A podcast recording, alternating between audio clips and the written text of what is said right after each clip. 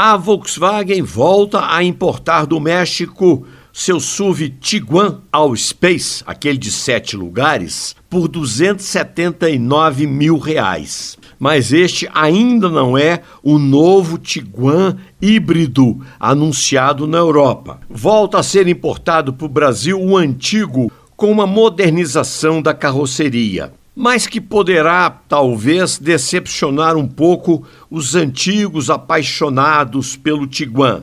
Primeiro, porque continua o motor 2 litros, porém com a potência reduzida de 220 para apenas 186 cavalos, pois, diz a Volkswagen, o motor teve que ser recalibrado para se adequar à nova legislação de emissões.